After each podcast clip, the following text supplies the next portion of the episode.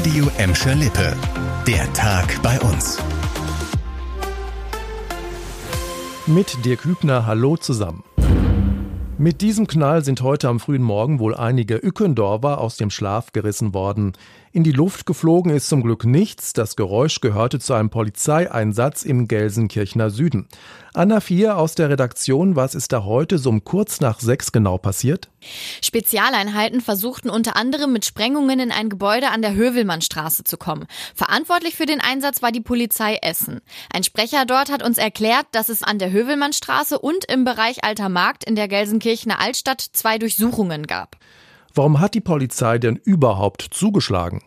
Es geht um mögliche Mittäter von einem Fall von Anfang August. Damals mussten vier Männer wegen Geiselnahme und gefährlicher Körperverletzungen U-Haft. Die Tatverdächtigen im Alter von 33 bis 45 Jahren sollen zu einem Clan aus dem Libanon gehören. Sie sollen in Essen einen 21-Jährigen zusammengeschlagen und schwer verletzt in ein Auto gezerrt haben. Sie verdächtigten den jungen Mann gemeinsam mit einem Komplizen einen fünfstelligen Geldbetrag bei einem Einbruch erbeutet zu haben. Mit massiver Gewalt soll das Quartett versucht haben, die Beute zurückzuholen. Bei der Razzia heute wurde zwar Beweismaterial gesichert, Festnahmen gab es aber nicht. Danke, Anna. Wir bleiben bei dem Fall natürlich dran. Jetzt zum Sturmtief von der vergangenen Nacht. Das hat auch noch heute für Probleme im Bahnverkehr gesorgt. Wegen umgestürzter Bäume und beschädigter Oberleitungen gab es im ganzen Ruhrgebiet Ausfälle und Verspätungen, meldete die Bahn.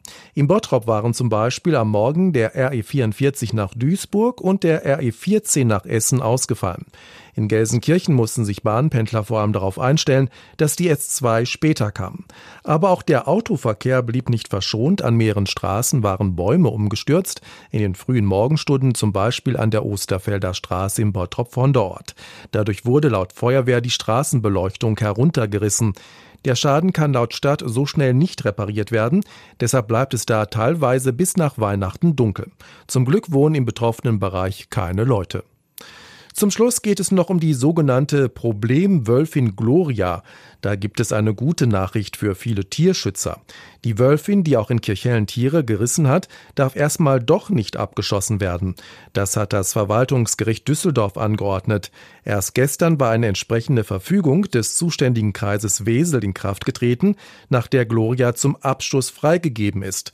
Das wollten aber Naturschutzverbände nicht akzeptieren und haben dagegen direkt Eilanträge bei Gericht eingereicht. Die müssen die Richter jetzt erst prüfen.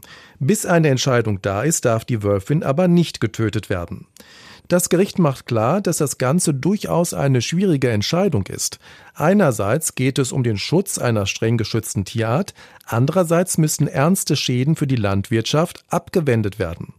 Seit Jahren lebt Wölfin Gloria jetzt schon im Wolfsgebiet Schermbeck, zu dem auch der Bottropper Norden gehört. Schutzzäune stellen für die Wölfin kein Problem dar und sie kann dadurch auch immer wieder Nutztiere töten. Es bleibt also weiter spannend, wie das Ganze ausgeht. Das war der Tag bei uns im Radio und als Podcast. Aktuelle Nachrichten aus Gladbeck, Bottrop und Gelsenkirchen findet ihr jederzeit auf radio und in unserer App.